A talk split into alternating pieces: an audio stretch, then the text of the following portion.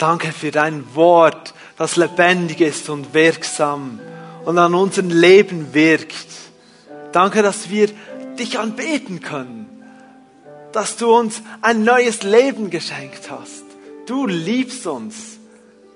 Danke, dass du jetzt wirkst an unseren Herzen und Veränderung schenkst, die bleibt. Amen. Amen. Ihr dürft gerne Platz nehmen. Freue mich, heute Morgen zu euch zu sprechen und euch eine ermutigende Herausforderung weiterzugeben. Man könnte auch sagen, eine herausfordernde Ermutigung, wie auch immer. Es geht um etwas, das uns packt. Lebe anders ist die Botschaft. Und bevor wir zusammen so richtig einsteigen und den Predigtext lesen aus dem ersten Petrusbrief, werde ich euch skizzieren, vor welchem Hintergrund der Apostel Petrus diesen Brief geschrieben hat an diese Gemeinden in der heutigen Türkei. Ihr dürft in der Zwischenzeit, wenn ich euch das so erzähle, in euren Bibeln den ersten Petrusbrief suchen und gleichzeitig zuhören. In den ersten 20 bis 30 Jahren der neuen christlichen Gemeinde, da, da gab es noch nicht diese ganz verbreiteten Verfolgungssituationen. Es war auch so, dass in der römisch-heidnischen Gesellschaft die Christen, die waren so, ja, das war so eine jüdische Sekte. Die waren mehr in diesem Zusammenhang mit dem Judentum wahrgenommen worden. Aber jetzt, auf das sechste Jahrzehnt zu, begann sich so etwas in der Gesellschaft zu ändern. Das Christentum löste sich immer mehr vom Judentum. Es wurde immer ersichtlicher auch für die römische Gesellschaft. Aha, ja, ja, das sind wahrscheinlich doch keine Juden mehr. Und die Christen spürten immer wie mehr, dass sie in dieser heidnischen Gesellschaft auch Missfallen erregten, ein Ärgernis waren, mehr und mehr. Wieso war das so? Ich muss verstehen, wie die, diese Gesellschaft getickt hat. Die hatten ja ihren Götterglauben. Die haben nicht nur Götter angebetet, sogar den Kaiser. Stellt euch mal vor, wir würden den Bundesrat anbeten. Die Römer taten das. Kaiser verehren, anbeten und die Götter. Und sie hatten diese Mentalität oder dieses Motto des Gebens, ich gebe, damit du gibst. Ich gebe etwas, damit du Gott mir das gibst. Ich gebe dir Opfergaben oder ich gebe dir das und das und dafür bekomme ich was. Und den Kaiser betest du an, damit du sicher leben kannst im römischen Reich. Und jetzt sind da diese Christen. Ich meine, die sind ja schon verrückt. Die glauben an einen Gott, den man nicht sieht. Und es wird noch besser.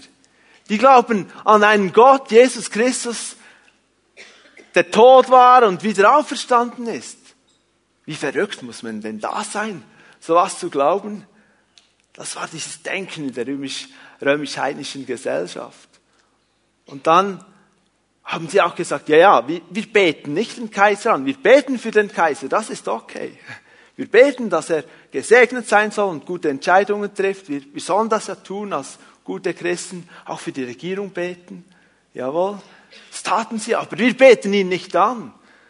Und jetzt stellt euch mal diesen römischen Bürger vor, Nachbar ist Christ und der sagt sich, ja, meine Nachbarn, die opfern nicht, die bringen nicht die die notwendigen Gaben den Göttern dar, beten den Kaiser nicht an. Was ist? Was ist, wenn die Götter zurückschlagen? Wenn sich die rächen? Könnt ihr mein Haus auch noch treffen, so Tür an Tür.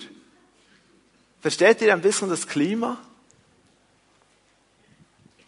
Hab mich dann gefragt, nun, was hat das mit uns zu tun? Diese Entwicklung in die hinein die Christen eine Hilfestellung erwarten, erwarteten, in die hinein der Petrusbrief geschrieben wurde, dieser zunehmende Druck. Ich meine, wir in der Schweiz, Pfimi Bern, 21. Jahrhundert, ein Bundesrat, für den man betet und den man nicht anbetet, hat doch nichts mit uns zu tun. Aber ich glaube eben schon. Ich glaube doch auch, Wir leben in einer Gesellschaft, in der das gelebte, lebendige Christentum nicht mehr der Normalfall ist. Es herrscht auch ein Vielgötterglaube, könnte vielleicht auch sagen ein Werteglauben. Die Frage ist nur, welche Werte? Es gibt sehr viele Werte in unserer Gesellschaft, die dem christlichen Wertesystem, dem Reich Gottes entgegenstehen. Welche Götter werden heute angebetet? Toleranz, Freizeit, Unterhaltung, das Individuum, meine persönliche Freiheit, Wissenschaft. Alles, was ich nicht beweisen kann, vergiss es. Und sobald diesen Werten nicht mehr die erwartete Ehrerbietung entgegengebracht wird, wird das von der Gesellschaft als, als bedrohlich empfunden. Spüren wir das manchmal? Entdecken wir das in, in unserem Umfeld? Man sagt, ich glaube an die Bibel und an Jesus. Was schrieb Petrus den Christen damals als Antwort? Was will er uns damit heute sagen? Und was soll denn ein Lebensstil eines Jesus-Nachfolgers sein? Gerade im Angesicht dieses vielleicht auch nur subtil zunehmenden Druckes von der Gesellschaft her. Diese Fragen wollen wir heute in der Predigt Antworten finden. Ich gehe davon aus, dass ihr in der Zwischenzeit den Petrusbrief gefunden habt. 1. Petrus, Kapitel 1, ab Vers 13 bis 17. Ich lese das aus der Zürcher Übersetzung. Darum umgürtet die Hüften eurer Vernunft. Seid nüchtern und hofft ganz und gar auf die Gnade, die auf euch zukommt bei der Offenbarung Jesu Christi. Als Kinder des Gehorsams lasst euch nicht von den Begierden leiten, die euch früher, als ihr noch unwissend wart, beherrscht haben, sondern entsprecht dem Heiligen, der euch berufen hat, und werdet selbst Heilige in eurem ganzen Lebenswandel. Denn es steht geschrieben, ihr sollt heilig sein, denn ich bin heilig. Und wenn ihr den als Vater anruft, der ohne Ansehen der Person einen jeden richtet aufgrund seines Tuns, dann führt, solange ihr in der Fremde weilt, ein Leben in Gottes Furcht.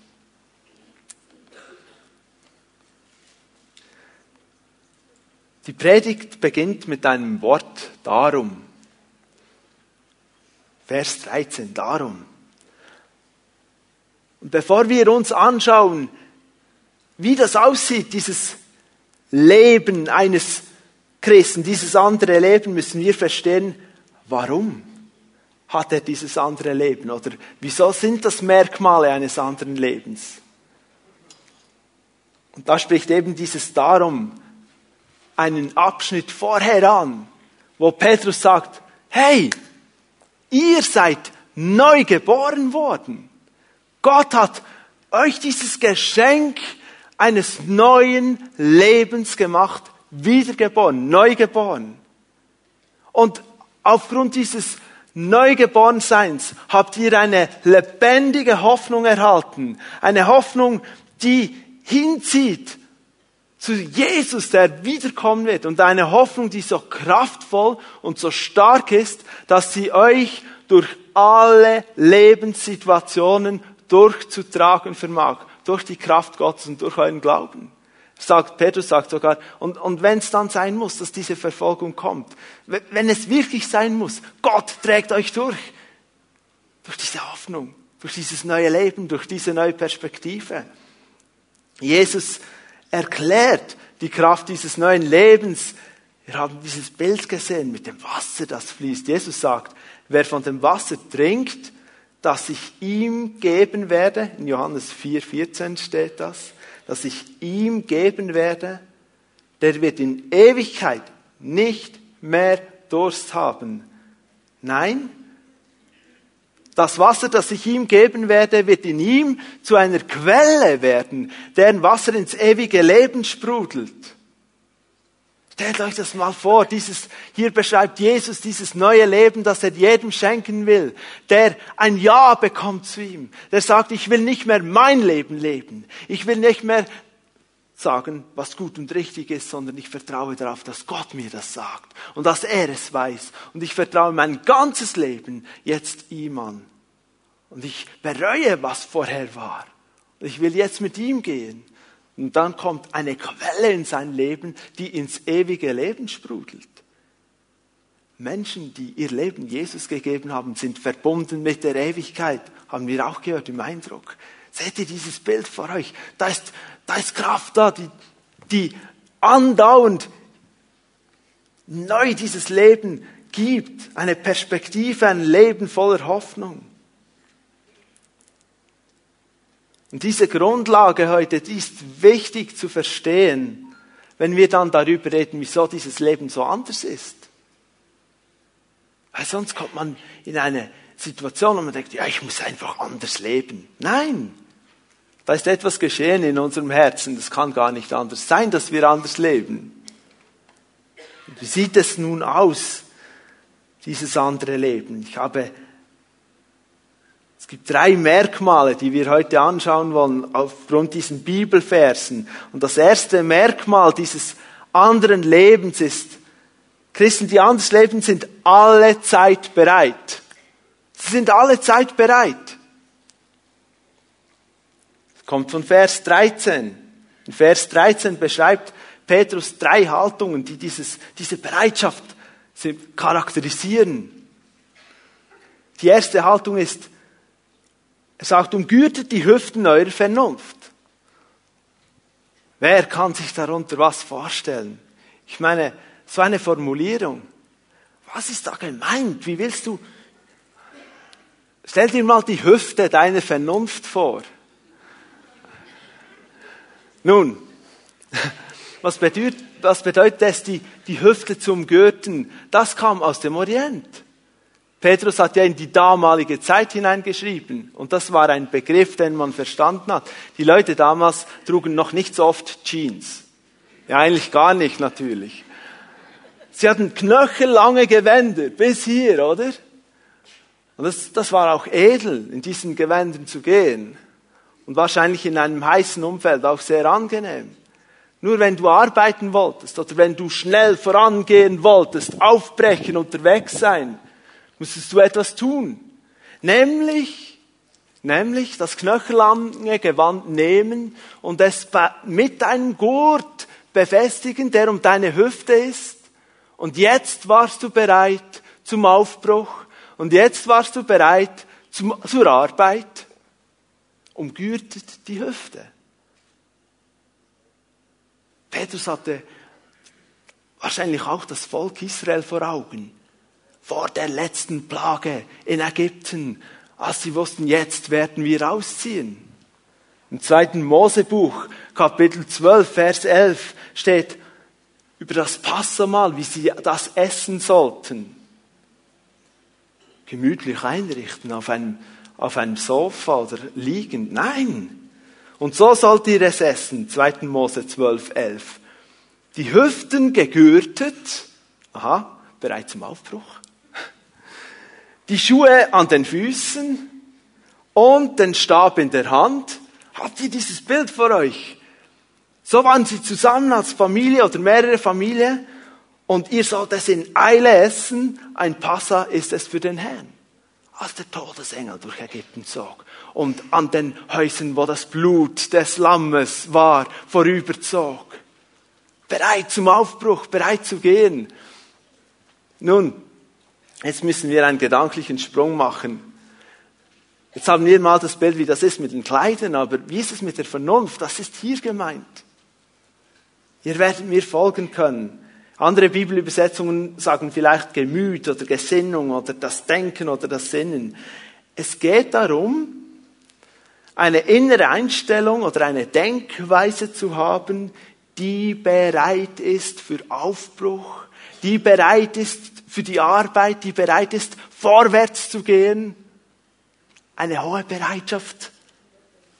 Habt ihr das? Das ist die Hüften der Vernunft zum Gürten, bereit zu sein zum Aufbruch. Und diese Bereitschaft im Denken ist ja eigentlich ein Kennzeichen eines Jüngers von Jesus. Ein Jünger, ein Lernender, einer, der weiß, täglich bin ich mit meinem Herrn Jesus unterwegs und ich darf immer wieder Neues lernen. Ich will bereit sein, Neues zu lernen. Mein, mein Denken soll ausgerichtet sein. Mein Denken soll diese Bereitschaft haben. Ich, ich frage mal, ich meine, mit welcher Bereitschaft oder mit welcher Art der Ausrichtung meines Denkens komme ich in den Gottesdienst? Oder in die Hauszelle? Es wird das Maß des Segens bestimmen, den ich empfangen werde. Weil Jesus ist hier. Der Herr ist hier, mitten unter uns. Und wenn ich ausgerichtet bin, kann ich mehr ergreifen von dem, was er vorbereitet hat. Petrus nimmt in diesem ersten Teil, in diesem Vers 13, ein, ein weiteres Wort auf. Er sagt, seid nüchtern. Und das Wort nüchtern ist eben das Gegenteil von berauscht sein, betrunken sein, betäubt sein. Und im neutestamentlichen Sinn hat es, heißt es auch wachsam, aufmerksam, besonnen, umsichtig sein. Deshalb schreibt Paulus im ersten Thessalonicher Brief im fünften Kapitel, wo er über die Wiederkunft, über die Wiederkunft des Herrn schreibt, über den Tag des Herrn. Seid nüchtern, zweimal sagt er es dort. Seid, hey, passt auf, weil wenn der Herr kommt, kommt er wie ein Dieb in der Nacht und weiß nicht wann. Wisst ihr, ich war, ich war im Militär bei der Fliegertruppe, also Bodentruppe. Und da war ich im Unfallpicke und wir wussten, wir müssten eingreifen, wenn ein Flugzeug abstürzt. Und wir wussten, es gibt immer eine Übung. Aber wir wussten auch wann. Nämlich am Abend. Vorher hatten ja diese Piloten nicht Zeit, mit uns eine Übung zu machen. Dann wussten sie, wir, wenn der letzte Tiger landet, dann müsst ihr bereit sein. Wir machten, ja, jetzt ist vier, bald schon vier Uhr. Ja, lass, lass uns mal alles vorbereiten. Beim letzten wird es sicher eine Übung geben. Also diese Bereitschaft ist hier definitiv nicht gemeint. Eben, eben wie ein Dieb in der Nacht, wenn du nicht weißt, wann es kommt. Allzeit bereit. Wir brauchen diese Wachsamkeit. Leben wir in den letzten Tagen? Seit Anfang 2014 gilt ja für die Neulenker die sogenannte Nulltoleranz. Fahren unter Alkoholeinfluss, eben nicht nüchtern, gehört zu den größten Sicherheitsrisiken im Straßenverkehr. Warum? Weil Alkohol die Fahrtauglichkeit beeinträchtigt und gleichzeitig die, die Bereitschaft, Risiken einzugehen, erhöht. Und da reichen schon kleine Mengen Alkohol, um die Konzentrations- und Reaktionsfähigkeit einzuschränken und das Sehfeld einzuschränken.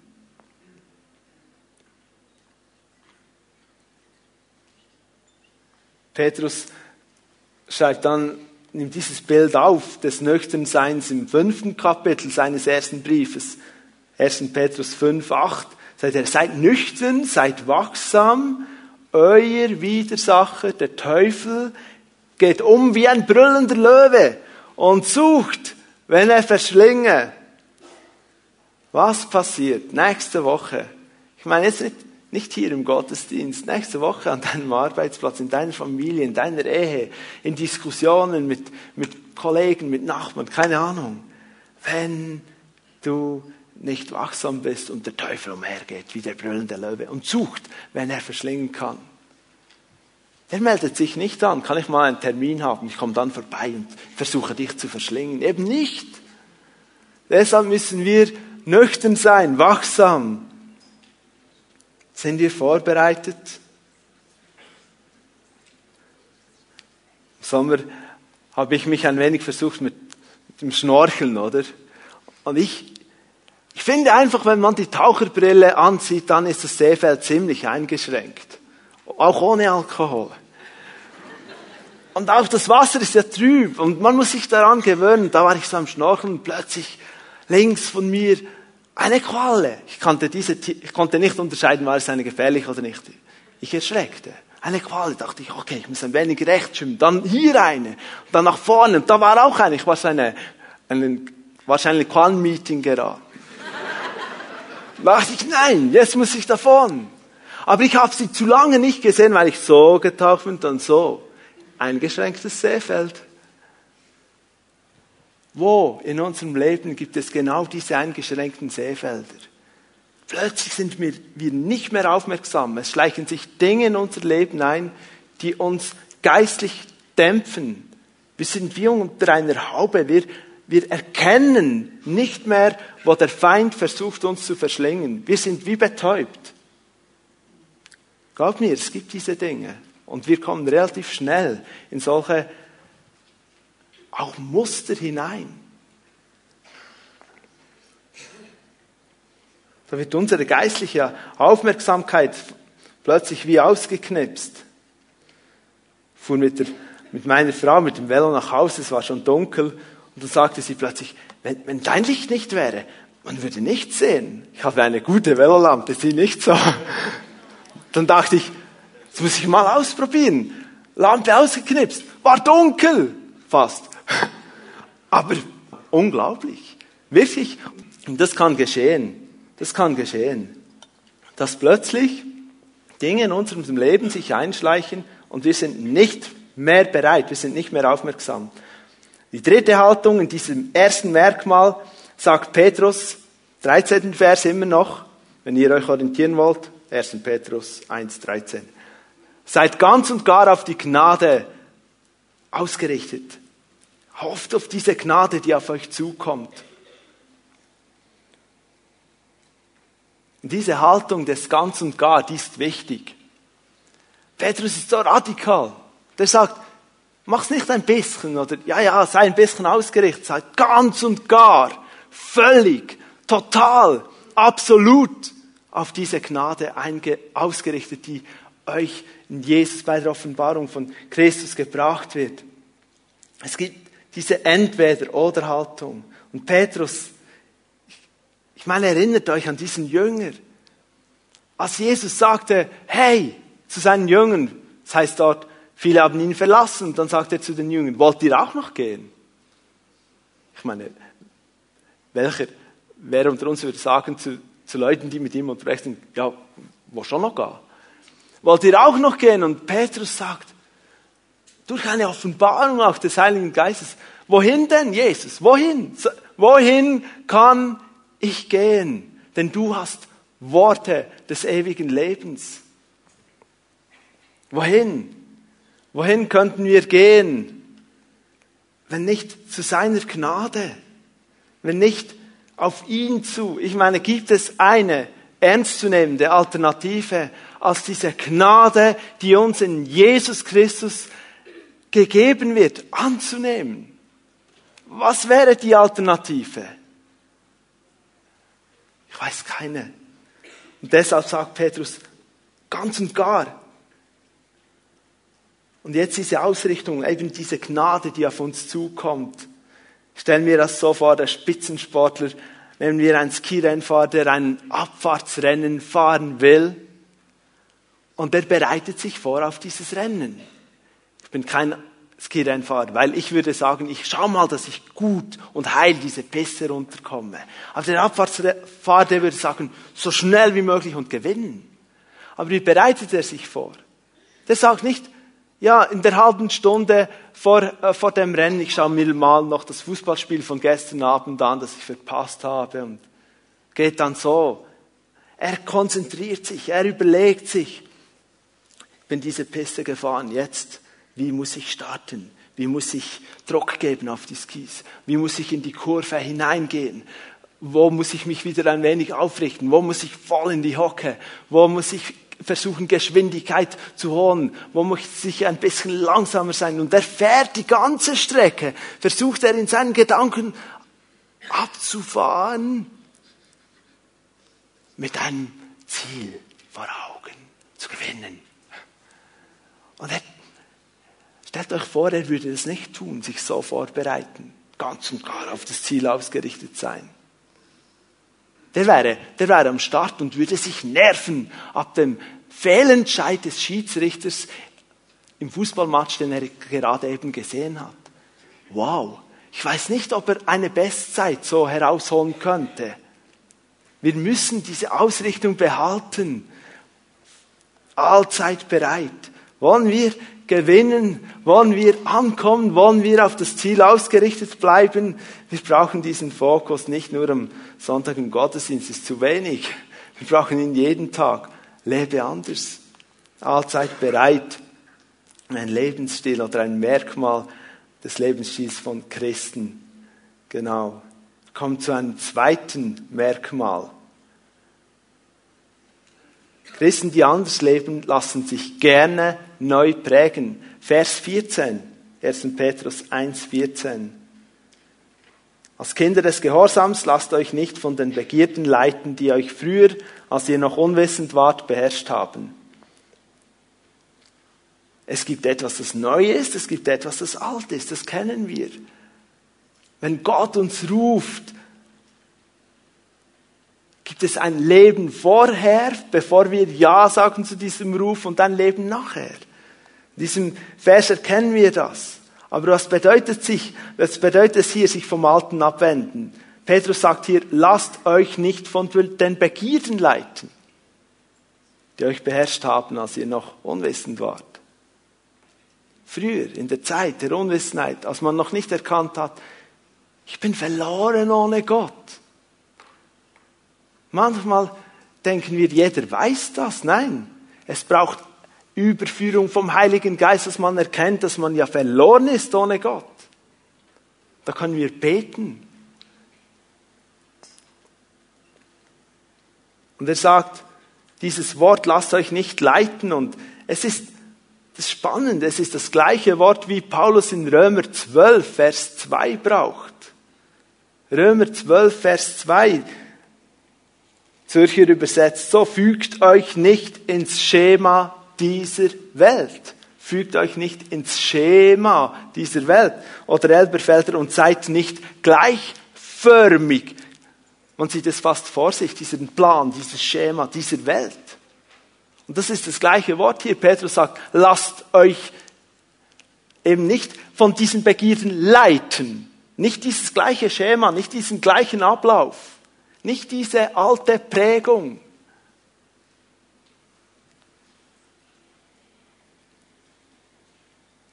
Das Wort, das gebraucht wird dort auch im, im Griechischen, im Urtext des Neuen Testamentes, könnte es so übersetzen, sich selbst umformen entsprechend einem Vorbild oder einer Sache.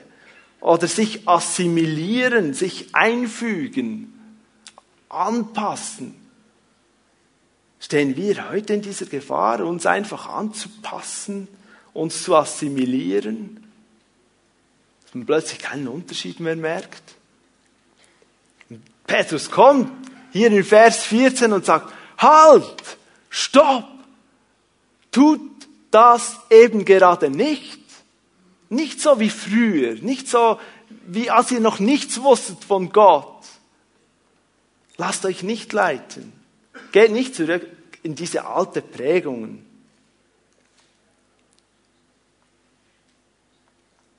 Was ist denn neu? Was ist die neue Prägung? Kinder des Gehorsams spricht er die Christen an, an die er schreibt. Als Kinder des Gehorsams. Und er meint damit nicht einfach eine Tat. Er sagt nicht, ja, jetzt komme ich zum Gehorsam, jetzt müsst ihr gehorchen, sondern er spricht eine in ihnen veränderte Grundeinstellung an. Denn aufgrund dieser Neugeburt sind sie Kinder des Gehorsams. etwas hat sich verändert in ihrem Herzen. Etwas ist neu geworden. Und er sagt, das ist, das ist deine Bestimmung, das ist deine neue Prägung. Lebe darin. Verhalte dich so. Tue mal so, als bist du ein Kind des Gehorsams. Es geht um diese, der Formulierung geht es darum, dass Kinder, die mit ihren Eltern leben, von ihnen die Charakteristiken und Eigenschaften ihrer Eltern übernehmen, von der Mutter, vom Vater, ist weniger hier gemeint, Befehle teilen, ausführen, auch, aber es ist mehr noch in diese Beziehung hineingenommen zu sein, etwas übernehmen. Und jetzt durch diese Neugeburt bist du ein Kind Gottes, ein Kind des Gehorsams und etwas ist in dich gelegt worden, dass du gerne gehorchst dass du das tun möchtest, was Gott für dich bereithält.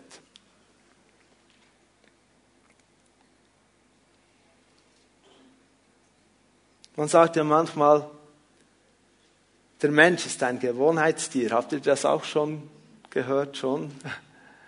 Und das ist, beschreibt irgendwo treffend unser Dilemma.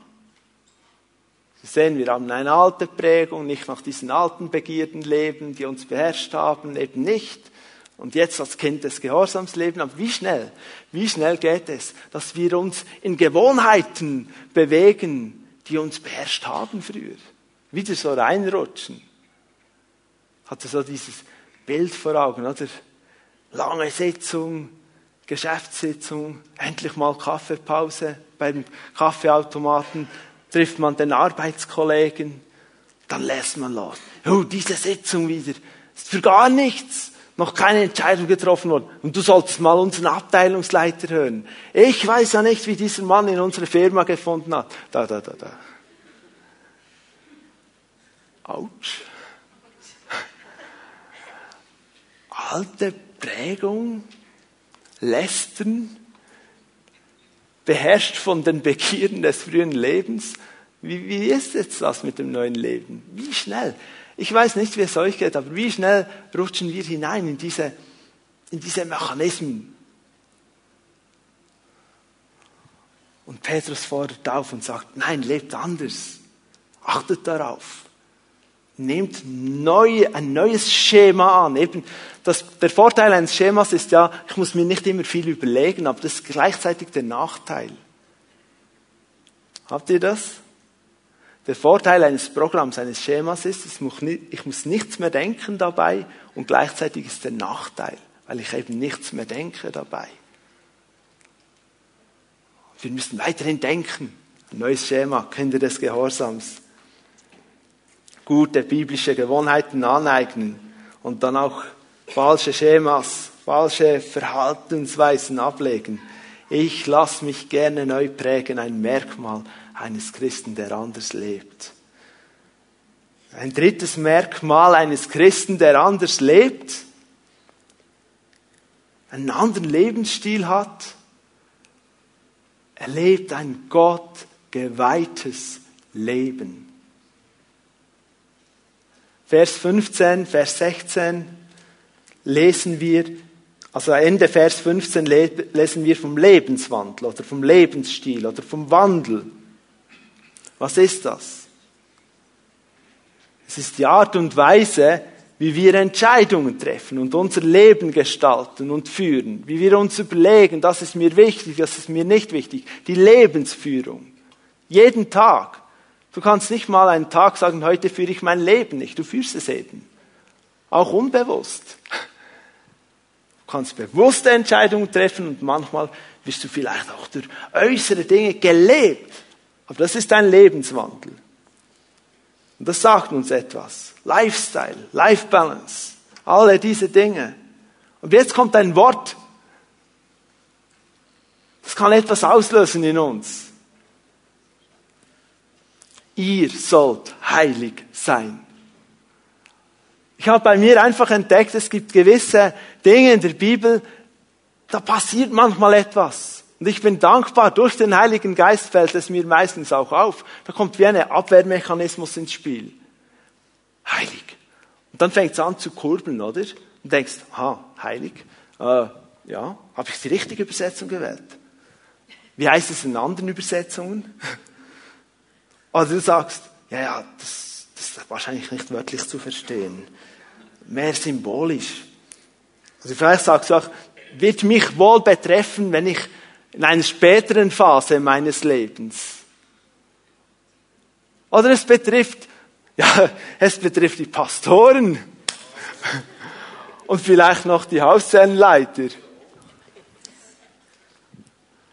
Und so läuft dieser Abwehrmechanismus und du merkst gar nicht, was du tust. Du sagst, hier gilt das Wort Gottes nicht für mich. Und genau das wollen wir heute Morgen eben nicht machen. Wir lernen jetzt nicht zurück. Wir wollen jetzt überlegen, was heißt es denn, wenn, wenn Petrus hier schreibt, lebt heilig, weil Gott heilig ist. Was bedeutet das überhaupt heilig? Heilig heißt eben gerade nicht, dass jemand so gerecht und so gut lebt in seinem Lebenswandel, dass er eigentlich darauf achten muss, dass er sich genügend auf die Schulter schlägt und sagt, wow, wenn nur alle so gut leben würden wie ich. Schon fünf Jahre nicht mehr gesündigt. Ein perfektes Leben. Das stellen wir uns doch manchmal vor. Ist auch katholisch geprägt, dieses Bild. Die Heiligen. Ja, was es da alles braucht, bis man heilig gesprochen wird. Okay, aber wir bleiben jetzt bei der Bibel. Halleluja. Wir wollen entdecken, was die Bibel sagt über heilig. Vers 15 beginnt mit dem Wort, sondern entspricht dem Heiligen und bezieht sich auf eine Person. Es gibt nur einen, der heilig ist. Das ist unser Gott. Jesus Christus, der Heilige. Und alles, was heilig genannt wird in irgendeiner Form, hat seinen Bezugspunkt bei diesem Gott. Ein heiliges Gerät, wie wir es im Alten Testament lesen, im Tempeldienst, oder auch vielleicht die Priester oder Menschen, die heilig sein sollen, werden von Gott eigentlich aus ihrem normalen Gebrauch, aus ihrem alltäglichen so gewöhnlichen Gebrauch genommen durch Gott, den Heiligen, und auf die Seite gestellt für einen besonderen Gebrauch, für einen besonderen Dienst, für eine besondere Aufgabe. Also ich nehme Tempeldienst ein besonderes Gefäß, das wurde speziell gereinigt und das Gefäß hatte vielleicht die gleiche Form wie das, was in jedem Haushalt stand, aber dann wurde es zur Seite gestellt, besonders gereinigt und für Gott zur Seite gestellt. Die Heiligkeit eines Menschen ist gegründet in der Berufung dieses Menschen durch den heiligen Gott. Habt ihr das? Vers 15 sondern entsprecht dem Heiligen, der euch berufen hat. Ich, ich getraue mich nochmals, ich habe das im 9 Uhr Gottesdienst auch gemacht. Ich stelle jetzt eine Frage. Wer unter uns hat diesen Ruf von Gott in ein neues Leben mit ihm gehört und hat gesagt, ja, geantwortet auf diesen Ruf von Gott? Darf ich mal eure Hände sehen? Wer hat gesagt, ja, ich will dieses neue Leben mit Gott leben? Ihr seid Heilige weil der Heilige hat euch berufen. Er hat euch auf die Seite gestellt. Er hat euch uns, Halleluja, ich habe die Hand auch gehoben. Er hat uns gerufen aus einem Leben ohne ihn in ein Leben mit ihm. Heilig sein heißt ausschließlich für Gott zur Verfügung gestellt werden, ihm geweiht sein. Heilig bedeutet, dass das Ja zu Gott mit dem Nein zu Ungehorsam und Unreinheit wie verbunden wird. Es ist beides. Ich könnte sagen, jetzt geht's um den Predigtitel Lebe anders. Könnte man eben auch sagen, lebe heilig. Anders. Für Gott. Ihm geweiht. Der Johannes schreibt in seinem ersten Brief, im Kapitel 3, Vers 3, 1. Johannes 3, Vers 3, wer diese Hoffnung hat, diese dieses neue Leben, diese Lösung, eine Hoffnung, die ganz auf Jesus ausgerichtet ist, hält sich von jeder Sünde fern, um so rein zu sein wie er. Das ist diese Kraft, die dann wirkt in uns. Sagt, nein, mach's nicht. Sei, sei auf die Seite gestellt für den Herrn. Ganz praktisch, wie kann ich, ich meine, wie kann ich heilig werden in meinem ganzen Lebenswandel, in meiner Lebensführung? Ich habe vorhin gesagt, manchmal tun wir auch Dinge, die unbewusst ablaufen. Was passiert dort? Wie kann ich heilig werden? Petrus sagt hier, seid heilig. Wie geschieht dieser, dieser Prozess des Heiligwerdens? Es geschieht durch den Heiligen Geist. Schlagen wir mal auf, 2. Thessalonicher 2, 13.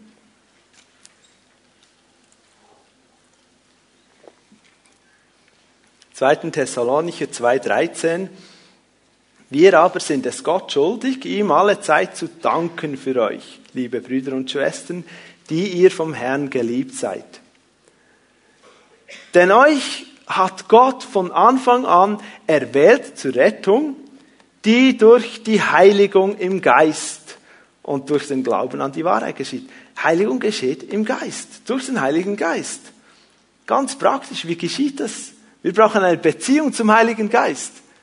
Er will in uns leben. Er will unser, unser Beistand sein. Deshalb ist er gekommen. Deshalb hat Jesus den Vater gebeten, ihn zu senden unser Beistand, unser Helfer, unser Fürsprecher. Johannes 14, Vers 26. Jesus erklärt, wer dieser Beistand ist und sagt, er wird euch lehren, er wird euch an alles erinnern, das ich euch gesagt habe.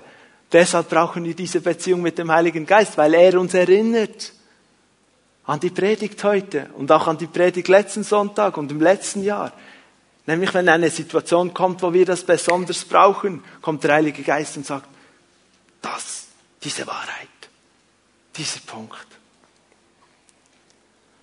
Johannes 16, 8, wieder über den Heiligen Geist. Er ist es, der von Sünde überführt. Nicht dein, deine Checkliste, die du mit dir trägst. Und jetzt bist du in einer Situation, dann nimmst du die Liste vor. Ja, stell das drauf. Darf ich jetzt das tun? ja, darf ich jetzt da in diesen Club gehen? Schnell scannen. Der ist nicht aufgeführt. Was heißt jetzt das? Wahrscheinlich gehen. Der Heilige Geist will dir helfen. Er lebt in dir. Habe eine Beziehung mit ihm. Ganz praktisch. Er leitet in die Wahrheit. Johannes 16, Vers 13.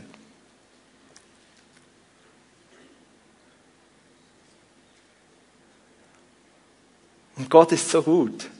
Er überlässt uns nicht der Gefahr, dass wir dann irgendwann sagen, ja, ja, die Stimme des Heiligen Geistes und wir meinen unsere Ideen. Der Heilige Geist wirkt besonders auch in der Gemeinschaft der Gläubigen. Die Geistesgaben, 1. Korinther 12, 14, sind in, in ein Gefäß der Gemeinschaft der Gläubigen gegeben, damit die Gemeinde ermutigt wird, damit der Gemeinde geholfen wird auf diesem Weg mit Gott, auf, in diesen Veränderungsprozessen. Nicht, dass er einer von uns sagen kann, ja, ja, ich habe Gaben. Haben wir eh nicht. Der Heilige Geist gibt sie. Mit einem Ziel, uns auszurichten. Wir hatten heute Morgen geistliche Impulse.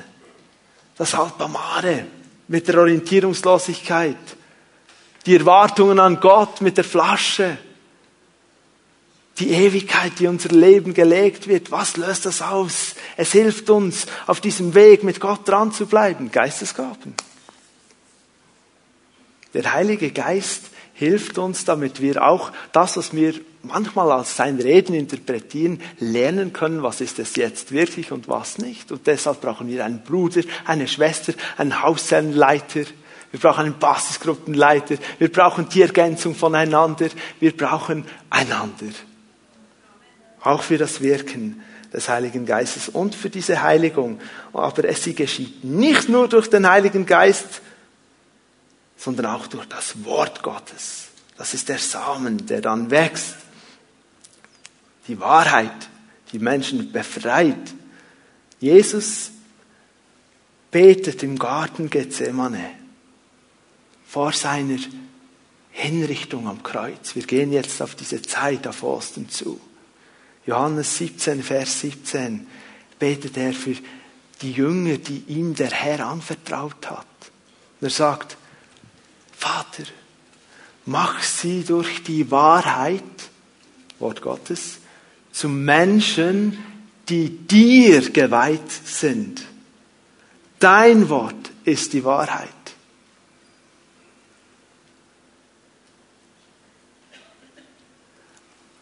Ein Merkmal von Menschen, die anders leben. Sie leben ein Leben, das Gott geweiht ist, für ihn zur Seite gestellt ist, für ihn reserviert ist. Vers 17 zum Abschluss der Predigt eine so von einer anderen Perspektive vielleicht aber eine Zusammenfassung. Und wenn ihr den als Vater anruft, der ohne Ansehen der Person einen jeden richtet aufgrund seines Tuns, dann führt, solange ihr in der Fremde weilt, ein Leben in Gottesfurcht. Drei Stichworte. Jeder, ein Leben in der Fremde, Gottesfurcht. Jeder, jeder wird aufgrund seines Tuns beurteilt. Jeder. Vielleicht sagst du, ja, ich bin mal gekommen hier in euren Gottesdienst, habe mit Gott noch nicht so viel am Hut. Super bist du hier, herzlich willkommen. Aber auch du bist herausgefordert, auf das, was du hörst, dir zu überlegen, darüber nachzudenken, was bedeutet das für mein Leben? Weil es gibt einen Gott, der dich aufgrund deiner Entscheidungen und deiner Handlungen dann beurteilt. Ohne Ansehen der Person. Gott ist unparteiisch, unbestechlich. Wir alle sind gemeint. Eben nicht das, was ich gesagt habe, ja heilig, nur die Pastoren und die Zellenleiter oder wenn ich dann älter bin. Alle, jetzt, hier, heute. Dann das mit dem Fremden. Wenn ihr solange ihr in der Fremde weilt. Was heißt das jetzt? Da hat Petrus wieder diese, dieses Bild vor Augen. Das Volk Israel in Ägypten. Waren sie dort zu Hause? War das wirklich ihr Zuhause? Nein. Man könnte zwar meinen, nach 400 Jahren dort, dass sie sich schon langsam zu Hause fühlen sollten. Aber es war natürlich nicht ihr Zuhause.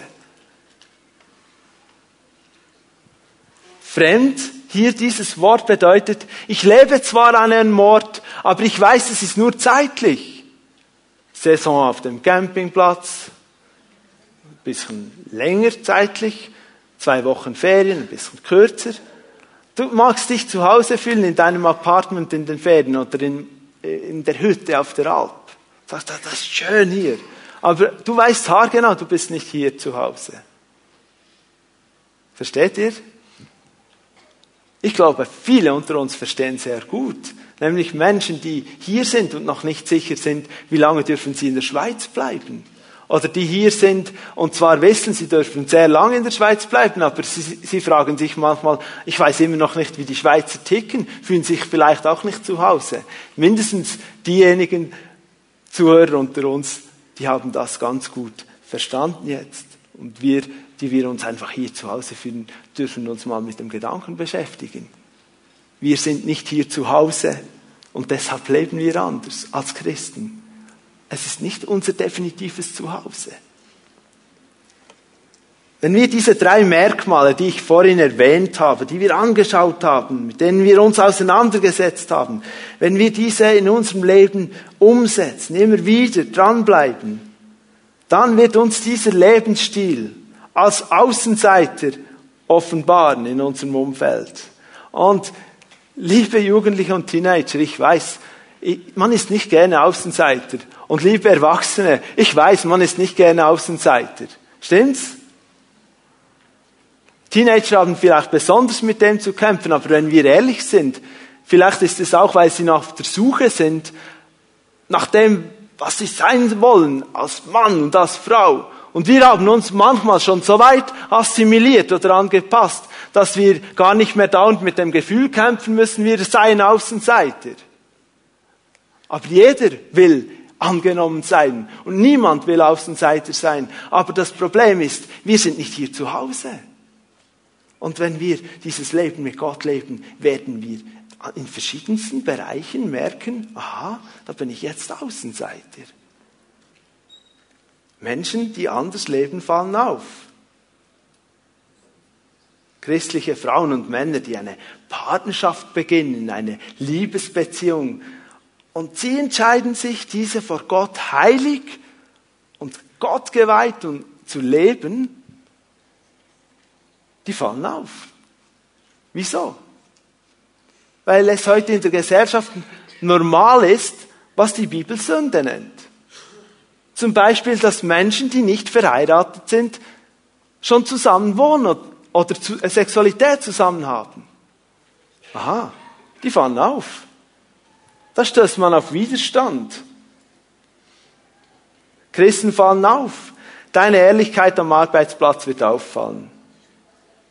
Stell dir vor, du machst einen Fehler. Keiner Fehler, ist nicht so schlimm.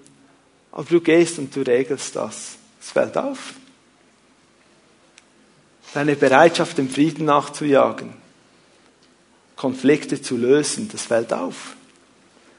Deine Bereitschaft zu vergeben, das fällt auf. Oder auch um Vergebung zu bitten, hinzugehen und sagen, hey, dieser Spruch, den ich vorhin gemacht habe im Personalrestaurant, es war nicht recht, tut mir leid, Kann, kannst du mir verzeihen? Da fällst du auf, definitiv.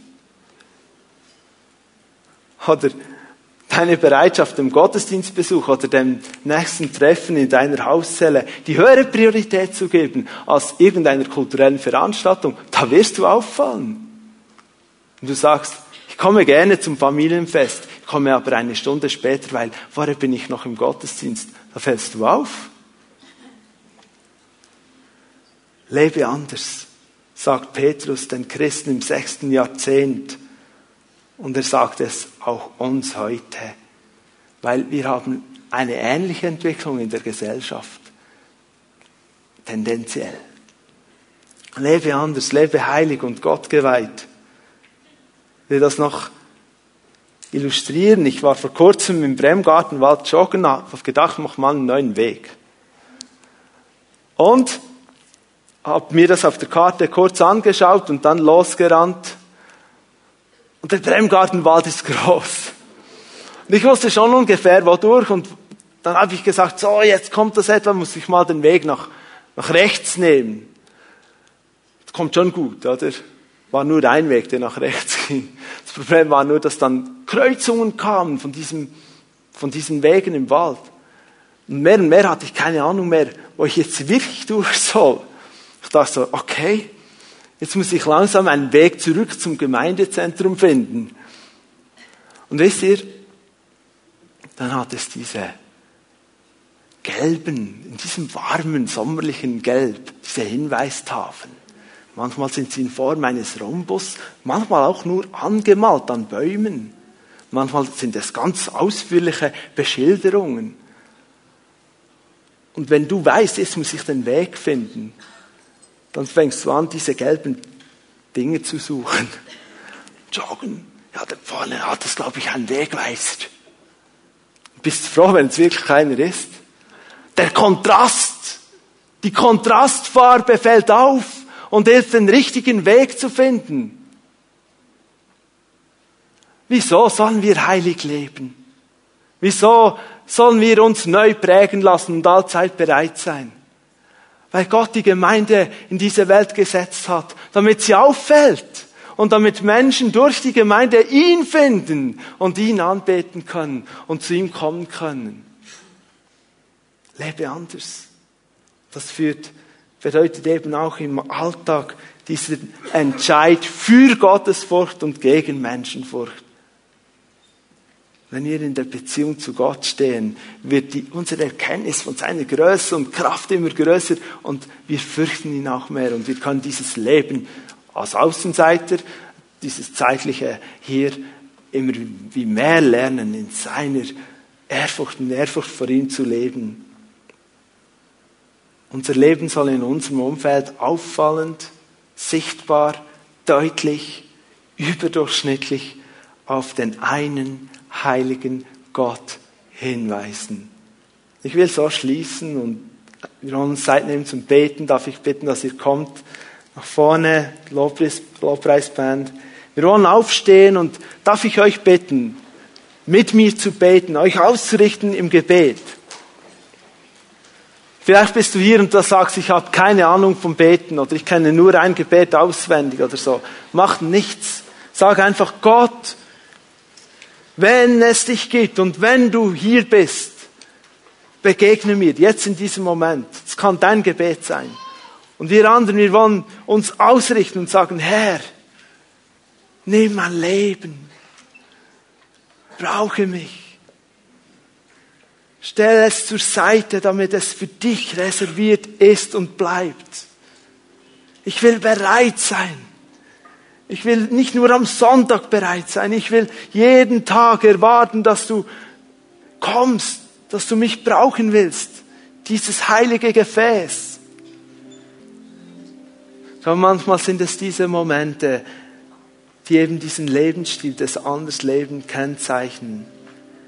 Der Heilige Geist spricht etwas an in unserem Leben. Wir denken, ja, ja, ja, das, das ist ja jetzt noch nicht so schlimm. Aber diese Bereitschaft, dieses allzeit Bereitsein, dieses sich gerne prägen lassen, dieses Heiligleben bedeutet eben auch, dass die kleinen und auch größeren Dinge, die der Heilige Geist jetzt und schon während der Predigt, schon während der Lobpreiszeit in unserem Leben betont hat, so sagt, lebe anders dort, ändere etwas, komm zurück, leg dieses alte Muster ab, komm ins Neue hinein, dass wir antworten sollen. Wir antworten sollen. Und das ist der Grund, wieso wir beten wollen, innerlich ausgerüstet sein wollen. Weil genau jetzt in diesem Moment wir Gott eine Antwort geben wollen. Und wenn wir es jetzt nicht tun, kann es sein, dass wir einen so heiligen, guten Moment Gottes verpassen, weil er ist hier. Er will uns begegnen. Es ist wie ein Zeitpunkt Gottes. Und wenn er dich angesprochen hat, in kleinen oder großen Dingen, in den peinlichen oder in den weniger peinlichen Dingen, du weißt, hier muss ich anders leben, dann lass diese Gelegenheit heute an diesem Mittag nicht an dir vorüberziehen. Dann pack sie und sag, und jetzt anders, wieder auf den richtigen Weg, damit mein Leben scheint von der Güte Gottes. Wenn wir jetzt gleich ein Lied singen, werden die Zellenleiter und ihre Co-Leiter und die Ehepartner der, der Zellenleiter auch kommen und bereitstehen für jeden, der sagt, ich habe einen Punkt, wo ich anders leben will.